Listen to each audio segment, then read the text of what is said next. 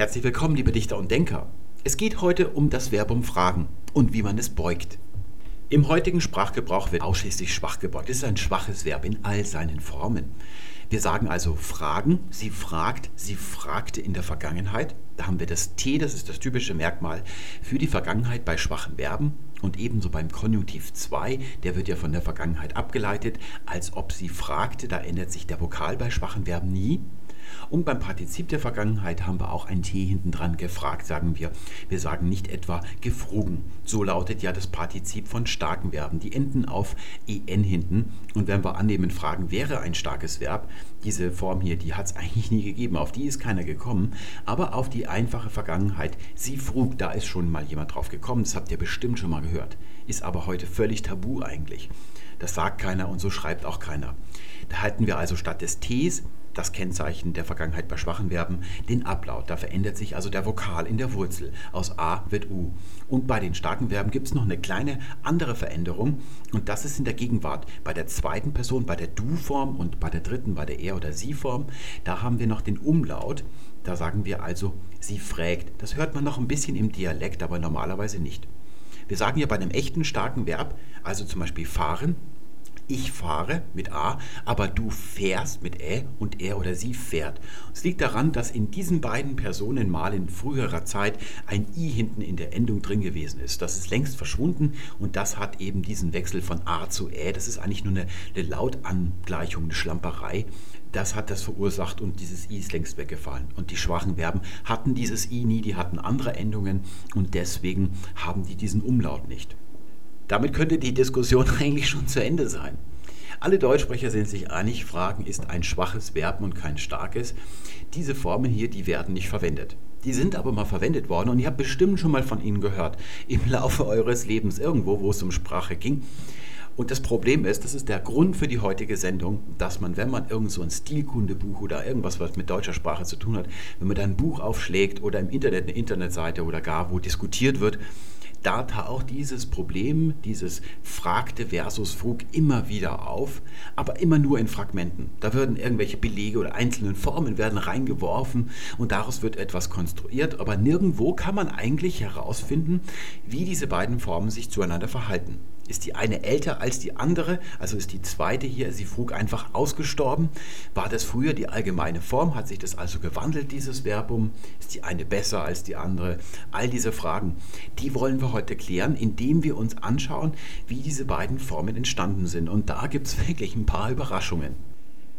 Schauen wir uns mal die Standardfolklore an. Es gibt da ein Märchen, das der eine dem anderen erzählt und so geht es immer weiter. Und das finden wir zuletzt publiziert bei Thomas Steinfeld, der Sprachverführer. München 2010 ist im Hansa Verlag erschienen. Die meisten deutschen Verben werden schwach gebeugt, sagt er, und alle, die jetzt noch aus einer anderen Sprache kommen. Es sind immer mehr gekommen und so geht es fort. Es geht hier um die Entwicklung der Verben im Deutschen und da sagt er eben, dass die schwachen Verben immer mehr werden und die starken Verben werden immer weniger. Das ist so seine Theorie. Und dann heißt es, ich frug ist ebenso verschwunden wie ich bug. Und erst recht der Hund boll, was heute der Hund bellte heißt. Das ist so die Theorie, auf die man kommt, wenn man die Sache nur von vorne sieht und die Belege, die man anwendet, nicht überprüft. Fangen wir mal mit dem Bellen an. Das hat sich im Deutschen ganz früh schon zum Krachmachen eines Hundes verengt. Eigentlich ist es ein allgemeines Krachmachen, Belljana im Germanischen. Das sehen wir auch noch im Englischen. The bell rings. Das ist also ein allgemeines Geräusch, das da erzeugt wird. Aber im Deutschen ist es nur der Hund, der bellen kann. Es heißt natürlich nicht der Hund Boll im Mittelalter, sondern es heißt der Hund Ball. Das hätte Herr Steinfeld rausfinden können, indem er wenigstens einmal in dem ganzen Buch einen Beleg nachgeprüft hätte. Sie sind fast alle falsch und ebenso natürlich die Theorien, die er daraus ableitet. Es sind eigentlich auch keine Belege, die er bringt, sondern es sind nur Anschauungsbeispiele, die da missbraucht werden. Und zwar falsch. Wir sehen zum Beispiel bei Apollonius von Thürland, da habe ich was Schönes rausgesucht. Das ist aus der Reformationszeit, also schon nach dem Mittelhochdeutschen. 500 Hunde, die machten ungefugen Schall. Dieser Galf, dieser Pal. 500 Hunde, die machten ungeheuren Krach. Der eine, der galpfte, das ist eine Intensivierungsform von Gellen, heute nicht mehr üblich. Der andere, der bellte, also Baal. Im Süddeutschen wird dieses B dann häufig zu P, das soll uns nicht beunruhigen. Aber wir sehen, hier ist immer nur A der eigentliche Ablaut, niemals O, also Boll, diese Form, die gibt es überhaupt nicht. Beim Backen, das ist richtig, da hat sich im 20. Jahrhundert es sich begeben, dass aus Bug backte wurde. Aber es stimmt nicht, dass die starken Verben um ihrer Selbstwillen aussterben, weil sie irgendwie unregelmäßig wären. Das sind sie ja nicht, das haben wir schon mal gesehen.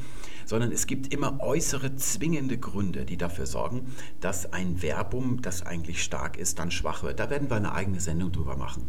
Und dann haben wir noch Frug. Das soll also der dritte oder der erste Beleg sein von dreien. Es hieß also ursprünglich mal, ich frug, es war ein starkes Verb und ist dann irgendwie schwach geworden zu den Formen, die wir heute benutzen. Und hier die Erklärung. Johann Wolfgang Goethe schrieb oft Frug, sagt Herr Steinfeld, und so tat es lange auch Friedrich Schiller, bis er in seinen späten Jahren fragte benutzte. Das klingt ja einigermaßen vage. Johann Wolfgang Goethe schrieb oft Frug. Ja, was soll man damit anfangen? Was soll das für eine Begründung sein? Deswegen prüfen wir es mal nach. Hier seht ihr einen Eintrag aus dem Goethe-Wörterbuch. Das Goethe-Wörterbuch ist sozusagen ja, das gesamte Övre von Goethe, alles was er geschrieben hat, aber alphabetisch sortiert. Also nicht in der Satzreihenfolge. Und unter dem Lemma Fragen finden wir gleich am Anfang besondere Formen aufgelistet des Verbums Fragen. Und da haben wir das erste ist frägt, das ist also das starke Präsens. Die Frage ist, ob es wirklich stark ist. Wir lassen das heute mal weg, weil sonst wird es ein bisschen zu ausführlich. Es ist auch nicht so ein starkes Indiz dafür, dass es ein starkes Verb ist. Wir gehen gleich zur zweiten Form, Präteritum frug. Und da heißt es hier eben Vers 185, venezianische Epigramme. Und zwar 34b werden wir uns gleich ansehen. Und dann gibt es noch eins, zwei, drei weitere Belege aus einem Werk, das hier als Hackert wiedergegeben wird. Das sind also vier Stellen, wo tatsächlich die Form Fug bei Goethe auftritt. Das hat mich jetzt schon ein bisschen stutzig gemacht. Ich wollte ganz sicher gehen. Ich kenne mich gut aus mit solchen Wörterbüchern, die ein gesamtes Korpus abarbeiten, ja, kann man sagen, bei Latein und sowas, Mittellatein. Da kenne ich mich da einigermaßen gut aus, mit dem Goethe-Wörterbuch allerdings nicht. Deswegen habe ich in Heidelberg angerufen, bei der Stelle, wo dieses Wörterbuch mit bearbeitet wird. Da gibt es also zwei, drei Stellen, die dieses Wörterbuch machen. Und habe da mit einer Frau, die den ganzen Tag an diesen Einträgen arbeitete und sie erstellt, gesprochen und habe ihr folgende Frage gestellt. Wenn hier vier Formen angegeben werden, sind das alle Formen, die bei Goethe belegt sind? Und die Antwort, ich glaube, die Frau heißt Englerdinger oder so ähnlich, ich habe es nicht genau verstanden. Herzlichen Dank an dieser Stelle nochmal für Ihre Hilfe. Sagt, ja, natürlich, wenn hier vier Formen Frug angegeben sind, dann gibt es bei Goethe vier Formen. Man kann, wenn man ganz großzügig ist, auch auf neun Treffer kommen. Das sind aber dann Apparattreffstellen, sagt sie. Sehr oft ist es dann eben so, dass es Goethe nicht selber gesagt hat, sondern nur Formulierungen von anderen wiedergibt. Also hat man sich hier entschlossen, der Herausgeber des Wörterbuchs, diese vier Formen, das sind also tatsächlich Goethe-Formen, Sätze, die er selbst formuliert hat, das so hier wiederzugeben. Und jetzt war meine Frage, wie viele Belege gibt es denn für er fragte, also für die schwache Form? Und dann lautete die Antwort 954. Ist das nicht unglaublich? Der Herr Steinfeld möchte uns weismachen, Goethe hätte oft Fug geschrieben, was nachweislich also nicht stimmt. Aber in Wirklichkeit ist es so, dass es vier Belege für Frug gibt und 954 für Fragte. Und die Verteilung fällt nicht auf die zwei Lebenshälften von Goethe. Die Belege, die vier Stück für Frug, die fallen alle auf einen engen Zeitraum und der liegt in der Mitte von Goethes Leben und zwar die für Frägt, also für diese scheinbar starke Präsens, die fallen alle auf die Weimarer Zeit, wo er also seine naturwissenschaftliche Phase hatte, Ende des 18. Jahrhunderts und danach ist er nach Italien aufgebrochen. Und dort sind die vier Belege für Frug entstanden. Goethe hat seine berühmte Italienreise gemacht. Da hat er also schöne Italienerinnen gesehen, Rotwein getrunken, Olivenöl gehört natürlich auch dazu, zu so einer Italienreise. Und er hat sich auf einem Kanapee liegend vor einer italienischen Landschaft, so mit Pinien in der Ferne am Horizont unscharf, ja nicht ablichten lassen, sondern malen lassen. Und von dieser Warte aus, auf dem Sofa liegend, hat er also in seine nördliche Heimat zurückgeblickt, nach Germanien sozusagen. Und für seine Heimat hatte er bloß Spott übrig. Das kann man also aus diesen Texten, die dort entstanden sind, im Tagebuch, er hat ein Reisetagebuch geschrieben und solchen Epigrammen hier schön rauslesen. Er hat also seine germanische, barbarische Heimat verspottet und da finden wir hier unten die, die das ganz lesen wollen. Ich habe es schön zusammengequetscht, könnt ihr auf Pause drücken und es euch ganz durchlesen. Für die anderen, niemals frug ein Kaiser nach mir, es hat sich kein König um mich gekümmert. Ja, Ich glaube, das ist die Theorie, die ich aus den Belegen, ich habe mir alle angesehen, entwickelt habe, dass Frug hier ein stilistisches Mittel ist. Das ist eine Manier. Es soll archaisch klingen. Ich glaube aber, dass Goethe das nicht wirklich für archaisch gehalten hat, geschweige denn, dass er diese Form wirklich aktiv, normal, unmarkiert benutzt hat. Das soll also barbarisch, deutsch oder deutschtümelnd irgendwie klingen. Das sehen wir auch beim zweiten Beleg. Da habe ich noch einen vom Hackert. Da heißt es dann, da er beim Weggehen die Befehle seiner Majestät verlangte, so frug der König, bleibt ihr in Caserta oder geht ihr wieder nach Neapel? Ja, das klingt ja fast wie Franz Kafka, irgendeine so Parabel oder sowas. Das ist wie ein Märchen. Das soll archaisch klingen. Deswegen hat Goethe viermal zu diesem Frug gegriffen. Das ist also nicht eine normale Form bei Goethe. Das ist also ge genau umgekehrt, wie es beim Herrn Steinfeld behauptet wird. Goethe hat nicht Frug für die richtige Form gehalten, geschweige sie denn im normalen Alltag oder in normalen Zusammenhängen unmarkiert benutzt. Offensichtlich hat Herr Steinfeld nicht nachgeschaut, was Goethe so als Beugung von Fragte verwendet hat. Also er hat keine Ahnung davon, er hat sich nie angesehen oder irgendwie überprüft. Und wenn jemand über etwas schreibt, wovon er offensichtlich keine Ahnung hat, dann ist das immer ein sicheres Indiz oder ein sehr wahrscheinliches Indiz, dass wir es mit einem Plagiat zu tun haben. Und tatsächlich ist das hier nicht nur ein Gedankenplagiat, also eine geklaute Grundidee, sondern es ist ein richtig brutales Textplagiat im übelsten, äh, im schurkischsten Sinne, kann man sagen, so wie man es bei Gutenberg diskutiert hat. Der hat das ja auch in großer Professionalität gemacht. Es ist hier die Formulierung ein bisschen abgeändert worden, und zwar von Ludwig Reiners. Da heißt es 1943, Goethe schrieb oft Frug, Schiller schrieb es ursprünglich auch, bekehrte sich aber später zu Fragte. Ja, das ist eine richtige Schurkenparaphrase, können wir sagen. Das ist etwas, wo man den Doktortitel mit verliert. Jetzt ist der Herr Steinfeld ist Professor, aber was er vor allem ist, ist der Chef des Feuilletons der Süddeutschen Zeitung. Und im Jahre 2010, da könnt ihr mal äh, Google anwerfen und Herrn Steinfeld als Name eingeben und dazu den Namen Helene Hegemann. Das ist also das erste Mal, wo Herr Steinfeld über das Plagiieren sich ausgelassen hat. Und dann hat er auch noch viele Artikel geschrieben, natürlich über die Gutenberg-Sache. Da finden sich also vier, fünf, sechs Artikel mindestens, habe ich mir durchgelesen, nachdem ich das hier gefunden habe. Also wer Lust hat, ein Wikiplug für den Herrn Steinfeld zu gründen und dieses ganze Buch, ich verspreche, da sind noch mehr Sachen drin. Also da sind viele Stellen, wo ich mir denke, wo hat er das bloß her? Ich habe dann das gesamte Buch abgegrast. Hinten gibt es eine Quellenangabe, die sich allerdings auf Zitate aus Romanen, belletristische Zitate beschränkt. Ganz hinten im Nachwort wird tatsächlich der Herr Reiners bei Steinfeld erwähnt. Das heißt, wir haben hier den sicheren Beweis, dass Herr Steinfeld dieses Buch gelesen hat. Ich meine, abgesehen davon, dass die, ja, dass die einzelnen Glieder dieses Sätze, das ist also vollkommen übernommen, einfach nur paraphrasiert worden. Und ich finde, dass der Herr Steinfeld sich auch nicht darauf hinausreden kann, dass es sich hier um ein ahnungsloses Essay handelt bei diesem Buch. Das ist ja das, wie es äh, äußerlich verpackt ist, aber tatsächlich spricht er die ganze Zeit über Grammatik, über Sprachgeschichte. Und wenn man sowas hier übernimmt, dann muss man den Herrn Reiners erwähnen. Vielleicht nicht als Fußnote in einem normalen Sachbuch, aber es muss auf jeden Fall irgendwie kenntlich gemacht werden. Mal davon abgesehen, dass diese Behauptung übernommen worden ist, ohne dass sie überprüft worden ist. Also das ist extrem. Das Pikante ist nun, dass Herr Reiners selbst des Plagiats verdächtigt wird. Und zwar von einem Mann, der fünf Jahre bevor dieses Buch 43 am Ende des Dritten Reiches erschienen ist, fünf Jahre zuvor gestorben ist. Das ist Eduard Engel gewesen, ein Professor für Altertumskunde der Sprachen, Indogermanistik, sowas, kannte sich also wirklich gut aus und er hatte viele Jahre zuvor ein Buch über Stilkunde geschrieben, das war damals maßgeblich und ihm wurde als Professor zum Verhängnis, dass er irgendwelche jüdischen Wurzeln hatte, wurde also wie viele seinesgleichen dann am Beginn des Dritten Reiches nach Hause geschickt und ist 38 an Verbitterung gestorben, ist immerhin nicht umgebracht worden. Da müsste man also prüfen, ob man diese Formulierung oder diesen Gedanken hier schon bei Engels findet, weil Herr Reiner sich großzügig bedient. Da könnt ihr, wenn ihr Reiners und Engel Plagiat eingibt bei Google, findet ihr Artikel, die das also in Textpassagen auch so gegenüberstellen, wie das bei Wikiplug funktioniert. Da hat es sich also offenkundig bedient. Und dieses Buch findet man leider nur noch in Bibliotheken, weil es nach dem Krieg nicht nochmal neu aufgelegt worden ist. Ich habe das vor Jahren gelesen und da wird auch tatsächlich Fug erwähnt bei Herrn Engels. Aber der Mann ist Indogermanist, der kennt sich ein bisschen besser aus. Der wusste, dass das Wort Fragen niemals im Deutschen stark gebeugt worden ist. Ja, das ist also im Mittelhochdeutschen und im Althochdeutschen immer schwach gebeugt. Das ist also eine unhistorische Form mit dem Frug. Das ist also nicht so, wie uns der Herr Steinfeld glauben machen will, dass das ursprünglich mal stark gebeugt worden ist und heute wird es schwach gebeugt. Und das weiß ich sicher, dass es der Herr Engel auch so geschrieben hat. Aber er sagt, ja, man kann es natürlich trotzdem stark beugen, weil es ein bisschen bunter wirkt. Das kann man machen. Aber historisch ist es nicht. Da könnte man nochmal nachprüfen, ob das der Herr Reiners hier sich auch geklaut hat. Dann wäre es also ein multiples Plagiat, könnte man sagen, eine Plagiatskette. Kette. Hier seht ihr das althochdeutsche Wort fragen in der Grundform fragen. Es heißt nicht fragan oder fragen, sondern fragen mit einem langen E. Deswegen haben wir den Strich oben drüber, der signalisiert uns das, dass es ein langer Vokal ist. Und da hat man früher einen deutlichen Unterschied gemacht. Ein kurzes A und ein langes A, das waren zwei unterschiedliche Laute. Das ist also ganz wichtig. Wir haben es also mit einem schwachen Verb zu tun, der E-Klasse.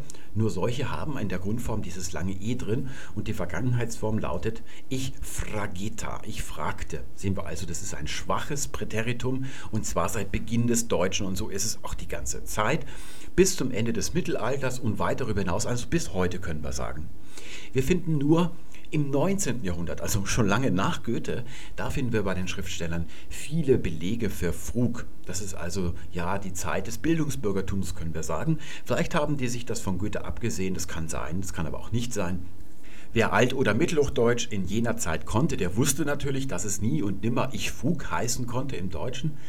Und für die, die es nicht gewusst haben, sind Ende des 19. Jahrhunderts, 1897, maßgeblich Artikel erschienen, die das nochmal klargestellt haben.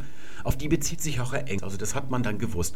Und just in diesem Moment, so ist eben die Untertanmentalität der Deutschen beschaffen, hören dann diese bildungsbürgerlich gebildeten Schriftsteller auf, dieses Frug zu benutzen. Also sie gehorchen dieser Veröffentlichung dann. Und da ist die Sache mit Frug dann eigentlich erledigt. Das heißt, was der Herr Steinfeld hier wieder ausgegraben hat, das ist schon 114 Jahre zuvor wieder widerlegt worden ist, hat eigentlich auch schon niemand mehr geglaubt. Finden wir weder bei Herrn Reiners, wo dieser Satz, der da plagiiert worden ist, in einem anderen Zusammenhang gebraucht wird, und auch nicht bei Herrn Engel. Nirgendwo finden wir die Behauptung, dass Frug mal ein starkes Verb, also Fragen ein starkes Verb gewesen ist und dass das irgendwie mal schwach geworden ist. Im Gegenteil, es ist von seit Beginn des Deutschen ist es immer ein schwaches Verb gewesen.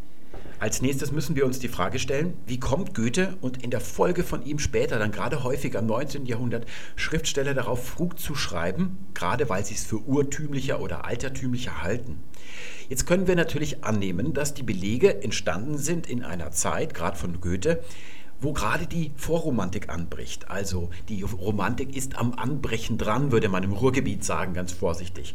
Da wendet man sich ja dann von der Antike ab und wendet sich dem Mittelalter zu. Also man sucht nach den Gründen des Deutschen, den Urgründen des Deutschen sozusagen und kommt dann irgendwie darauf. Das könnte man also annehmen. Aber warum ausgerechnet beim Verbum fragen, wo vorher nichts in dieser Richtung belegt ist, so das ist unser Kenntnisstand, und nicht bei anderen Verben? Darauf gibt uns ein ja, kleiner Ausschnitt aus dem Duden Newsletter vom 1. April dieses Jahres Auskunft. Es geht da um Fragen und da heißt es zunächst einmal, du fragst und er fragt, das ist nicht korrekt. Und darunter geht es dann weiter. Übrigens wird die aus dem Niederdeutschen stammende starke Form frug, aha, die kommt also aus dem Niederdeutschen, die im 19. Jahrhundert vorübergehend auch in der Literatur häufiger auftrat, heute nur noch sehr selten und überwiegend regionalsprachlich gebraucht. Da heißt es häufiger. Das ist interessant. Häufiger ist seltener als häufig. Ja, das ist also ein gut gewähltes Adverb, das hier reingesetzt worden ist. Es soll also aus dem Niederdeutschen stammen. Das ist also der nächste Schritt, den wir in Angriff nehmen müssen. Da hat es sich ergeben, dass im Frühjahr wir eine Zuschauerfrage bekommen haben von Enrico. Das ist ein junger Typ, ein Schüler, der hat damals gerade Abitur gemacht. Und ich habe durch Zufall gesehen, der Enrico kommt aus Emden, also ganz aus dem Norden, dort wo Niederdeutsch gesprochen wird. Und da bin ich auf die Idee gekommen, ihn darum zu bitten, wenn er seine Großmutter noch lebt, ob er ihr mal ein Mikrofon unter die Nase halten kann. Ich habe die Großmutter gewählt, weil sie in einer Zeit wahrscheinlich noch groß geworden ist, wo das Fernsehen das Deutsche, das Hoch- und das Niederdeutsche noch nicht so vermengt hat. Also wo viele niederdeutsche ursprüngliche Formen noch erhalten gewesen sind. Und das hat der Enrico auch ganz toll spontan hinbekommen. Wir hören also jetzt, wie die Großmutter von Enrico das Verbum fragen auf Niederdeutsch konjugiert. Ihr fragte, ihr hat erfragt. Ihr fragt, ihr hat erfragt. Offensichtlich hat die Großmutter von Enrico den Newsletter von Duden nicht gelesen, denn sie beugt, obwohl sie Niederdeutschsprecherin ist, offenkundig dieses Verbum in der Vergangenheit schwach. Und ich habe das noch mit zwei, drei anderen dann ausprobiert, die auch älter sind und aus dem Norden stammen, also sowohl aus dem westlichen niederdeutschen Sprachgebiet als auch aus dem östlichen, das ist dann Mecklenburg-Vorpommern und das Märkische und so weiter und Ostelbisch. Und dort genau das Gleiche, die haben das alles schwach gebeugt. Das hat also nicht ganz funktioniert. Ich musste deshalb mein, ja, mein Beutelchen schnüren und zur Bibliothek fahren. Und zwar in eine ganz, ganz große Staatsbibliothek, wo all die Wörterbücher für das Niederdeutsche stehen. Das sind also riesengroße, mehrbändige Wörterbücher für jeden einzelnen niederdeutschen Dialekt. Und da habe ich mich durch die Literatur durchgefräst. Und was ich gefunden habe, war dieses hier. Das stammt also aus einem Handbuch der niederdeutschen, aktuellen niederdeutschen Grammatik. Es heißt dort zur Beugung des Verbums fragen in der Gegenwart ich frag und in der Vergangenheit ich frog. Also tatsächlich kein T hinten dran, das sieht wirklich stark aus. Aber so jemanden, der so spricht, habe ich nicht gefunden. Das kann Zufall sein. Also es muss irgendwie Zufall sein. Denn neben diesem Standard-Handbuch der Grammatik habe ich wirklich alle Wörterbücher durchgefräst und es werden dort ausschließlich oder sehr häufig bis auf zwei, drei Unterschiede immer nur starke Präteritumsformen für Fragen angegeben. Zum Beispiel im Ostfriesischen. Da heißt es dann bei er, Hefrach in der Gegenwart, das muss ich darüber machen eigentlich hier.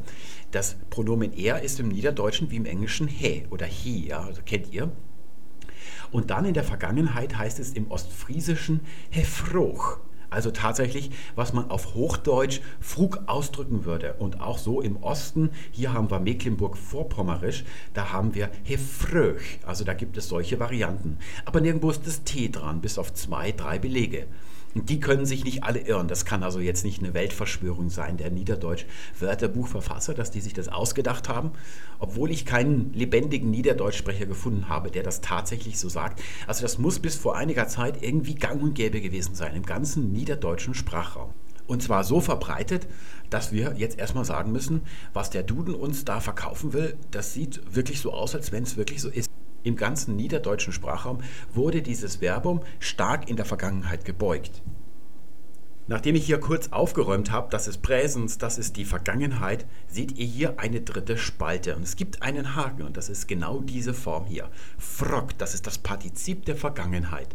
Es ist im Niederdeutschen nicht üblich, diese Vorsilbe G vorzufügen, das macht man im Hochdeutschen. Im Niederdeutschen sagt man einfach frugt und ihr seht, da hinten ist ein T dran. Das ist ein schwaches Partizip, das ist kein starkes. Die Form Früggen oder so, die gibt es nicht, die ist auch nirgendwo belegt. Und das ist ein bisschen sonderbar. Diese Konstellation, die wir hier haben mit einem starken Präteritum und einem schwachen Partizip der Vergangenheit, kann sich eigentlich nicht ergeben. Wohl umgekehrt, das gibt es im Hochdeutschen sehr häufig. Zum Beispiel heutzutage, ich backe, ich backte, schwache Vergangenheit, aber gebacken, ebenso beim Malen. Ich male, ich malte, früher ich mul und dann gemahlen. Da ist es oft so, dass die Vergangenheit in die schwache Beugung übergetreten ist und das Partizip bleibt aber nach wie vor stark. Aber umgekehrt, wie es hier ist, kann es sich eigentlich nicht ergeben. Und genau dasselbe Bild finden wir im Niederländischen.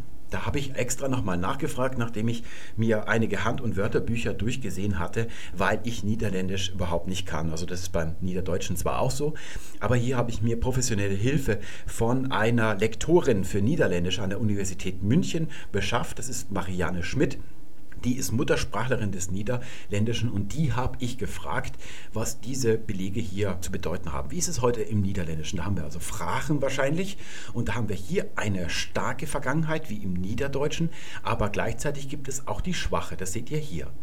Und da hat sie gesagt, beide Formen sind üblich. Das ist also so ähnlich wie beim Niederdeutschen. Da habe ich also die, die ich wirklich gefragt habe, lebendige Niederdeutschsprecher, die haben schwach gebeugt und in den Wörterbüchern findet man das Starke. Aber wir sehen, das Partizip ist in beiden Fällen schwach. Da gibt es kein starkes Partizip.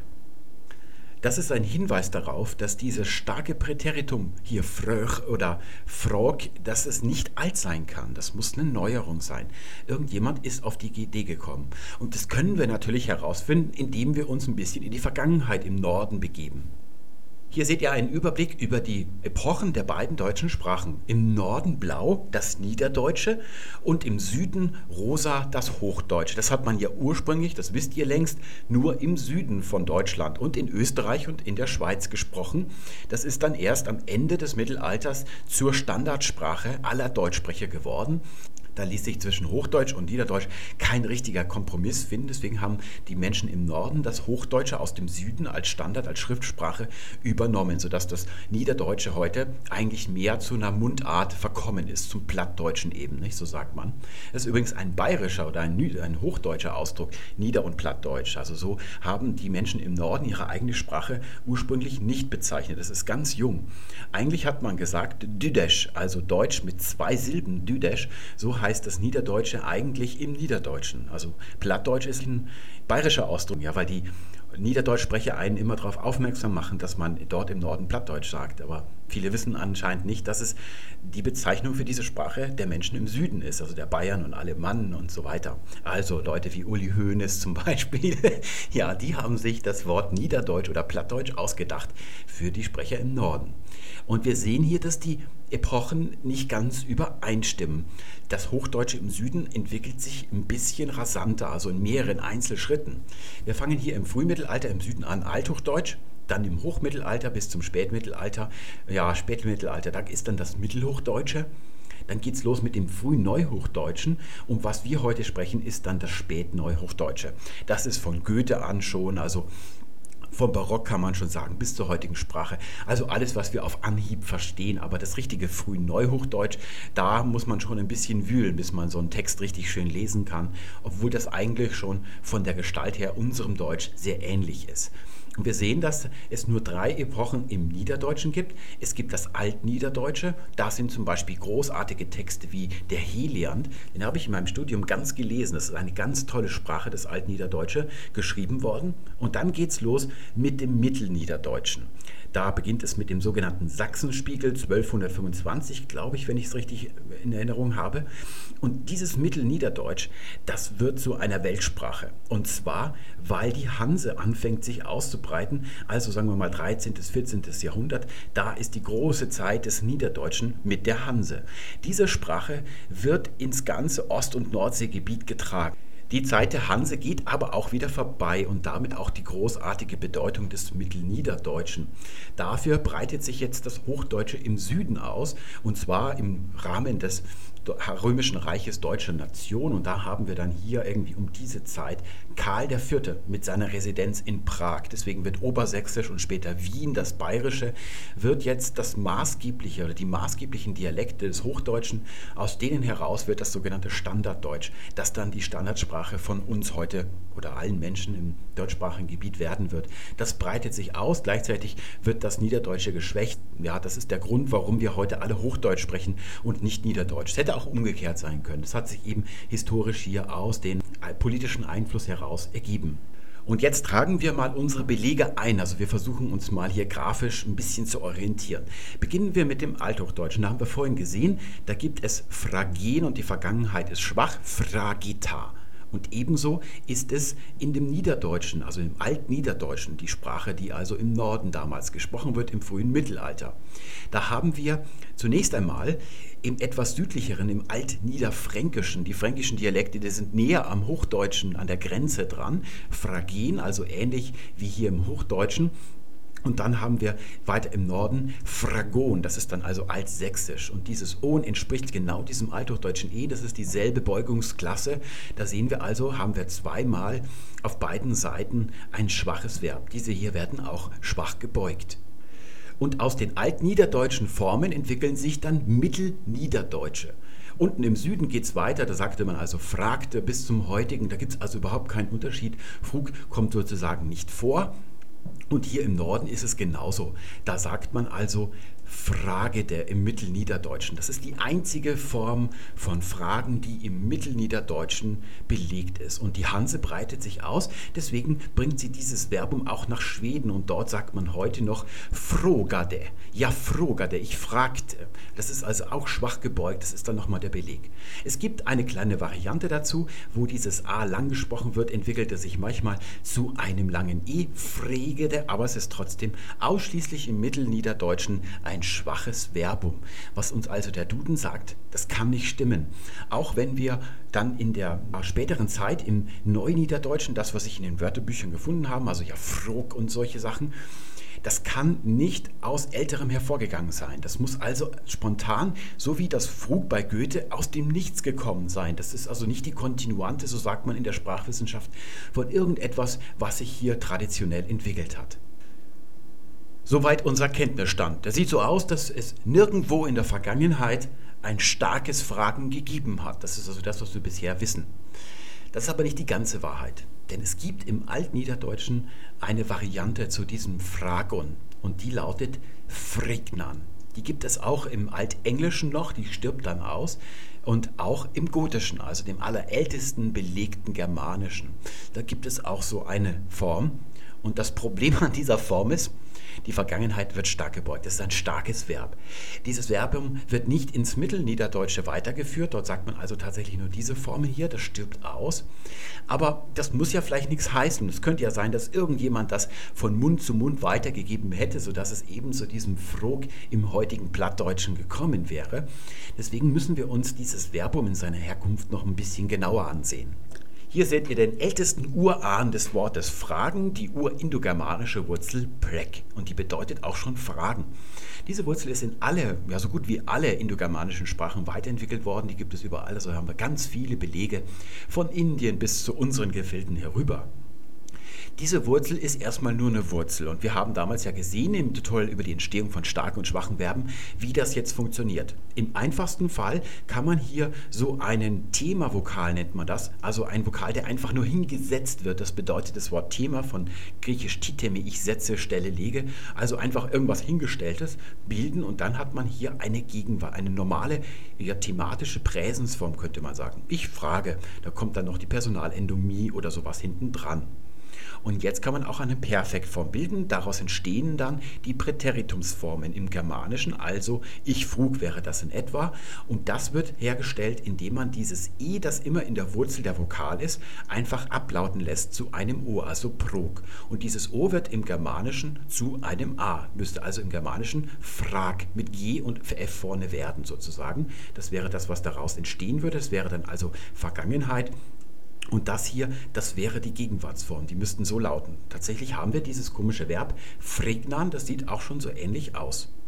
Aber dieses hier ist nicht die einzige Möglichkeit, ein Präsens herzustellen im Urindogermanischen.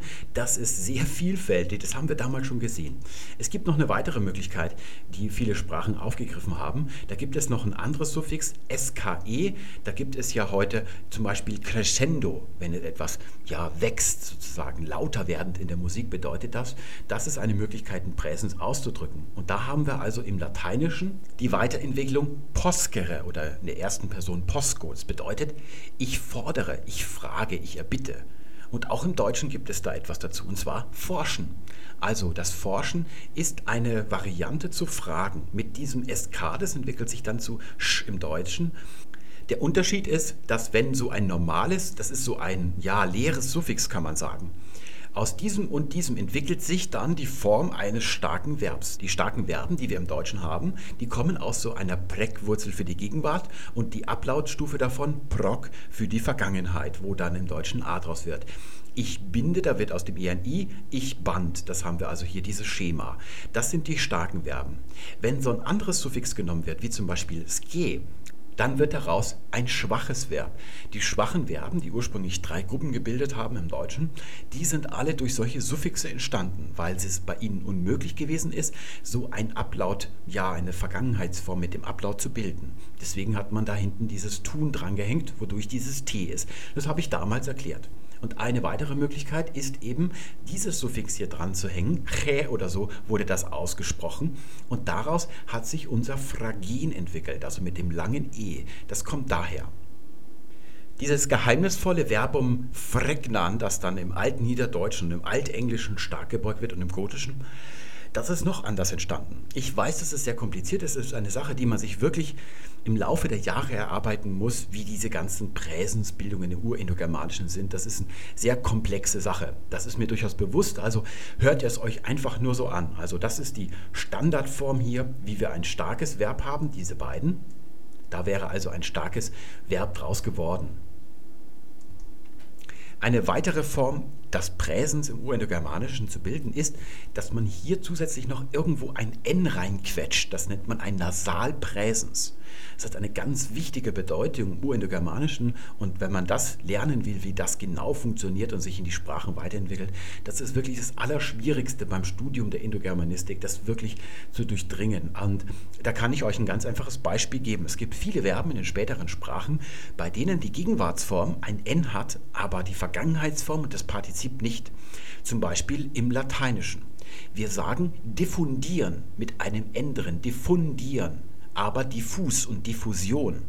Das liegt daran, dass das Verbum in der Gegenwart dieses N erhalten hat. Fundo, ich gieße aus. Aber fusum, das wäre das Partizip dazu, das hat kein N mehr, weil nur die Gegenwartsform mit diesem N gebildet wird. Das ist eine sehr komplizierte Sache und das haben aber schon unsere Vorfahren erkannt, die Germanen die haben sich gesagt, was soll denn der Mist, sowas Kompliziertes zu machen?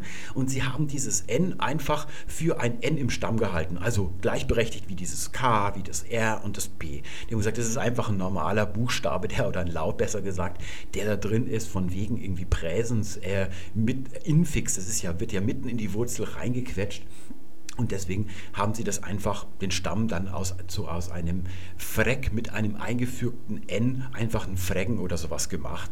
Und genau diese Formen haben wir dann. Wir haben hier zum Beispiel die altniederdeutsche Form Frecknan, da seht ihr dieses N, das dürfte eigentlich nur in der Gegenwart sein. Und trotzdem haben wir es in der Vergangenheitsform. Ich fraggen, das ist die Vergangenheitform. Und ihr seht, die unterscheidet sich im Vokal deutlich von ich frug. Das Ich frug kann also nicht die Nachkommenschaft von diesen Fragen sein. Und dann haben wir noch das Partizip frug nun. Ebenso im Englischen, ihr wisst ja, das Englische ist ein Steckling, jedenfalls in altenglischer Zeit, des Niederdeutschen. Dort heißt es dann Frecknan in der Grundform, aber in der Vergangenheit Frecken und dann auch noch Frugnon in dem Plural und im Partizip Frugnen. So lautet dieses Verb dann also in alter Zeit. Und genau das finden wir auch im Gotischen. Wir haben zunächst einmal von dieser Form hier mit dem N die Grundform, die lautet Frechnan. Dieses AI, das wird eh gesprochen im Gotischen. Und in der Vergangenheit haben wir aber hier nicht dieses N, da ist das nicht geschehen im Gotischen, wie hier, dass das N auf alle Stämme einfach oder auf den Stamm draufgeschlagen worden ist. In der Vergangenheit, da ist es hier wie Proc gebildet, frach. Diese Formen, also dieses gesamte starke Verb, diese Bildung, die ist also im frühen Germanischen gegeben hat, die wir im Gotischen finden, das ja im Norden, und zwar östlich des Niederdeutschen gesprochen worden ist. Deutsch ist ja eine westgermanische Sprache, Gotisch ostgermanisch, aber beides ist da oben an der Ost- und Nordsee beheimatet gewesen. Dort hat es das mal gegeben, das hat sich aber nicht halten können, das ist ausgestorben. Auch wenn man heute irgendwo im niederdeutschen Raum Frecken sagt oder Fregen sagt, dann ist das nur eine lautliche Variante zu diesem schwachen Fragen. Da wird eben das lange A zu langem E. Dass es also ausgestorben ist. Jetzt steht natürlich die Frage im Raum, warum haben die Hochdeutschsprecher, also das südliche Deutsch, warum hat sich da nie so ein starkes Verb gebildet? Die haben dieses Verb von Anfang an schwach gebeugt. Warum haben die das gemacht? Behalten wir dazu diese beiden Reihen hier im Blick. Das sind die normalen starken Verben, die sich im Hochdeutschen ergeben. Die Gegenwartsform hat ein E schon im Urindogermanischen, deswegen sagen wir zum Beispiel geben. Und in der Vergangenheit wird dieses E zu O abgelautet. O wird im Germanischen zu A. Deswegen sagen wir ich gab. Das ist die normale ja, Bildung von starken Verben im Hochdeutschen. Und jetzt sehen wir hier die Möglichkeiten, die man für die Beugung von Fragen hat. Hier sehen wir dieses Geben, das sind die ersten fünf Ablautreihen von insgesamt sieben. Die unterscheiden sich untereinander nur davon, was auf diesen Vokal, der in der Gegenwart immer E ist und in der Vergangenheit A, was darauf folgt. Wenn es wie hier ein normaler Konsonant ist, ist es die fünfte Ablautreihe. Es kann auch ein N sein oder es kann ein N plus noch einem anderen Konsonant sein. So kommen diese fünf Reihen zustande. Das braucht uns hier nicht interessieren. Und da kann es offensichtlich nicht eingeordnet werden, weil Fragen hat ja ein A in der Wurzel. Da passt es also nicht rein. Das passt hier nicht in dieses System hinein, weil die Gegenwart ein A hat. Aber es soll ja erst in der Vergangenheit aus einem E ein A werden. Es gibt aber dann noch eine sechste Ablautreihe und die haben sich die Erfinder des Germanischen einfallen lassen für Verben, die wie Fragen tatsächlich am Anfang schon in der Grundform ein A haben. Zum Beispiel fahren. Fahren hat ein A in der Wurzel, weil im Urindogermanischen hier schon der Vokal E abgelautet worden ist. Das ist also schon mit einem A ins Germanische reingekommen. Das passt auch nicht hier rein. Da haben sie sich eine eigene Reihe ausgedacht. Fahren, fahren ich fuhr, also heute ich fuhr mit langem U, und gefahren, gefahren. Das Problem ist aber, alle Verben, die hier drin stecken, haben ein kurzes A. Fragen hat ein langes A. Und in der damaligen Zeit geht das nicht. Das sind zwei unterschiedliche Vokale, die können nicht miteinander kombiniert werden. Die Frage ist natürlich, wie ist dieses Fragen zu dem langen A gekommen? Und wahrscheinlich deshalb, weil hier auch mal dieses N drin gesteckt haben, wie in Fregnan. Nur weiter vorne, vor dem G. Das ist ja hier vertauscht worden in den nördlichen Dialekten. Also aus Frangen hat man dann ein Fragen gemacht. Wenn so ein N rausfällt, ist es häufig so, dass der Vokal stattdessen gedehnt wird. Und weil das A jetzt lang ist, passt das in die sechste Ablautreihe, wo fahren, aber auch backen, ich bug, gebacken oder ich schlage, schlug, geschlagen, da passt es nicht rein, weil in alter Zeit dieses A noch lang ist. Jetzt gibt es für solche Fälle eigentlich die sogenannte siebte Ablautreihe, die keine wirkliche ist. Das sind Verben, die lassen sich nicht ablauten und deswegen hat man da eine andere Möglichkeit der Vergangenheitsbildung konzipiert, die sogenannte Reduplikation. Aber diese Verben, die haben auch oft ein A, da sehen wir hier also halten, ich hielt und gehalten, aber da passt es auch nicht rein. Denn diese Verben hier haben immer zwei Konsonanten auf dieses A folgend und das ist hier nicht der Fall. Deswegen passt es hier auch nicht rein. Es gibt zwar auch Verben wie fangen, das lautet im Althochdeutschen noch fahan, aber dieses Fahan mit dem langen A ist auch durch die Reduzierung von Konsonanten entstanden. Das hat nämlich ursprünglich so gelautet wie heute. Da hat man das wiederhergestellt aus den anderen Formen. Als Systemausgleich nennt man das. Da hat es ursprünglich Fangern gedeutet. Und wenn man das NH weglässt, und nur noch zu einem H werden lässt, dann wird ersatzweise dieses A wieder gedehnt. Aber es fehlt hier wiederum, gerade in den anderen Formen, dieser Doppelkonsonant. Deswegen kann dieses Wort Fragen kein starkes Verb werden. Es gibt keine Ablautreihe, kein Schema in den starken Verben, wo dieses Verbum reinpasst. Deswegen sagen sich die Hochdeutschsprecher, dann müssen wir es schwach werden lassen. Man liest öfter mal, dass dieses Fragen deshalb schwach ist, weil es von Frage abgeleitet ist. Aber so ist es nicht, das ist genau umgekehrt. Die Frage ist von Fragen abgeleitet. Darauf kommen die Leute deshalb, weil schwache Verben häufig von Substantiven abgeleitet sind. Das ist aber hier nicht so. Gerade bei den Verben der sogenannten dritten schwachen Konjugationsklasse, wie haben mit dem langen E, die sind sehr häufig eigentlich verhinderte starke Verben. Also so wie bei einer Sonne, wenn ein Planet oder wenn eine Zusammenballung im Weltall, die hat nicht genug Masse, um eine Sonne zu werden, dann wird sie ersatzweise ein Riesenplanet und so ist das eben auch bei den Verben. Hier hat es eben nicht gepasst mit der Ablaut rein und deswegen werden viele Verben hier schwach. Das ist ein Primärverb, das ist kein von einem Substantiv abgeleitetes Verb und deswegen wird es hier eingefügt. Kommen wir jetzt zur Auflösung. Bevor ich den eigentlichen Clou verrate, wie es wirklich gewesen ist oder wo ich glaube, dass es wirklich gewesen ist, Nochmal ganz kurz zu dem, was der Duden sagt. Es sieht natürlich so aus, wenn man die Belege sieht im Niederdeutschen in den Wörterbüchern, da gibt es Frog, dass man denkt, dass das hochdeutsche Frug von dort stammt. Das ist das, was der Duden behauptet hat. Also das hochdeutsche Frug kommt vom norddeutschen Frog.